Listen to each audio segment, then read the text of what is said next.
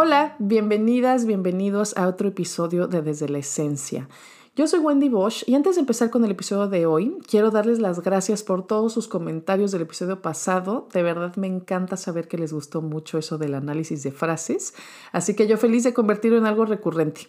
Muchísimas gracias de verdad. También quiero invitarles a suscribirse totalmente gratis a mis notas sagradas semanales, porque al hacerlo reciben la contraseña para la biblioteca esencial, donde podrán descargar mi guía para vivir desde la esencia, los fondos de pantalla para el celular de Zoid, páginas para colorear y otros regalitos más. Pueden suscribirse en wendybosch.com diagonal notas-sagradas, pero de todas maneras les dejo el enlace en las notas del episodio.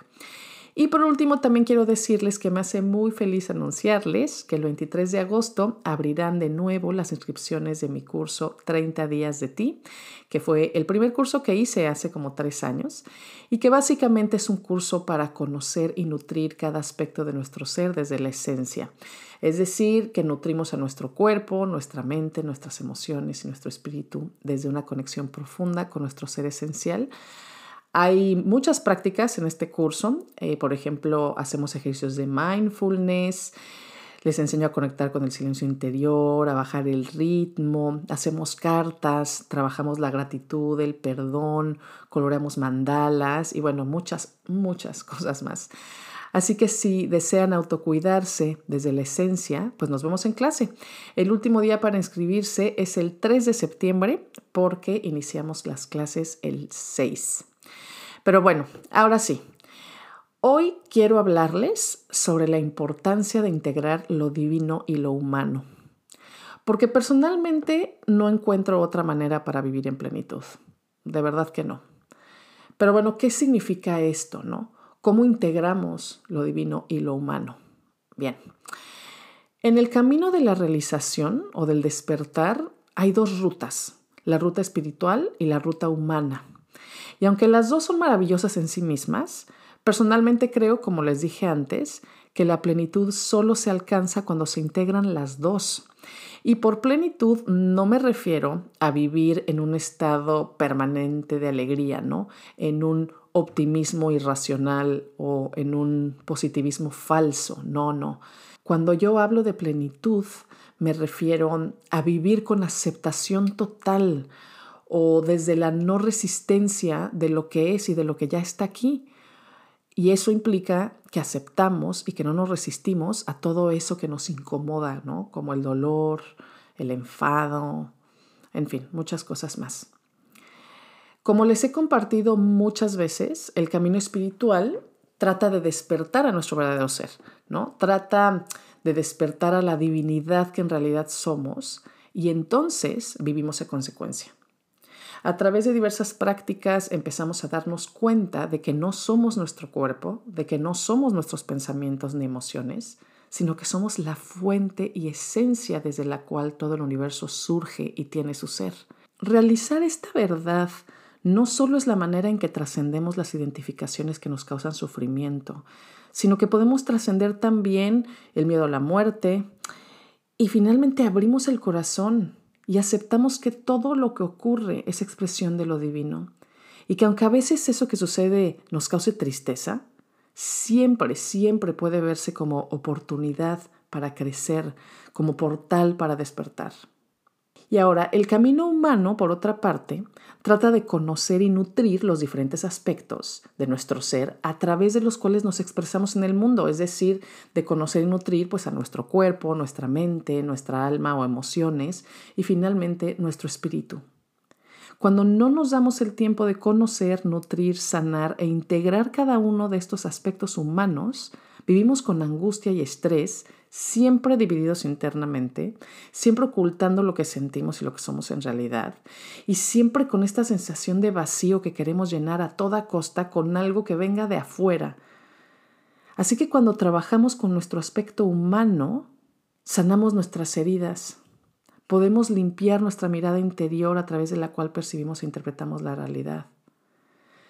Ahora, desafortunadamente la mayoría de los seres humanos nos enfocamos más en uno de estos dos caminos en lugar de balancear a los dos y esto es lo que ocasiona ese vacío que les acabo de comentar tan tan grande que nos hace siempre estar buscando algo allá afuera que nos haga felices o peor aún que nos lleva siempre a postergar nuestra felicidad. Cuando una persona se enfoca tanto, tanto en su camino espiritual que no le da importancia a sanar sus heridas humanas para integrar la totalidad de su ser, eso se conoce como bypass espiritual. Y quiere decir que en lugar de enfrentar sus heridas emocionales, ¿no? En lugar de conocer todos sus pensamientos negativos, sus obsesiones, miedos e inseguridades, los evade porque quiere trascender a su ego. Pero esta evasión agranda aún más las heridas, pues todo lo que no se reconoce, todo lo que no se sana y se integra, se convierte en la sombra psicológica que se manifiesta, queramos o no, de múltiples maneras y en muchos aspectos de nuestra vida cotidiana, como puede ser la depresión, la apatía, tristeza, los ataques de celos, los miedos irracionales, la furia desmedida, la pérdida del sentido de la vida, codependencia, etcétera, etcétera, etcétera. Y a su vez, cuando una persona pasa toda su vida analizando su aspecto humano, queriendo entender el porqué de cada acción, de cada emoción y pensamiento, pues también se pierde de la apertura, de la calma, la aceptación y la libertad que se alcanza cuando se anda el camino de la esencia. El Buda dijo que la respuesta está en andar el camino de en medio, donde nuestro aspecto divino y humano se encuentran. Y es que aunque no podemos negar que nuestra esencia más profunda somos la divinidad, pues también es cierto que hoy, aquí y ahora somos humanos. Somos egos enfrentando un sinfín de circunstancias que nos hacen olvidar lo que somos en realidad más allá de nuestra experiencia humana.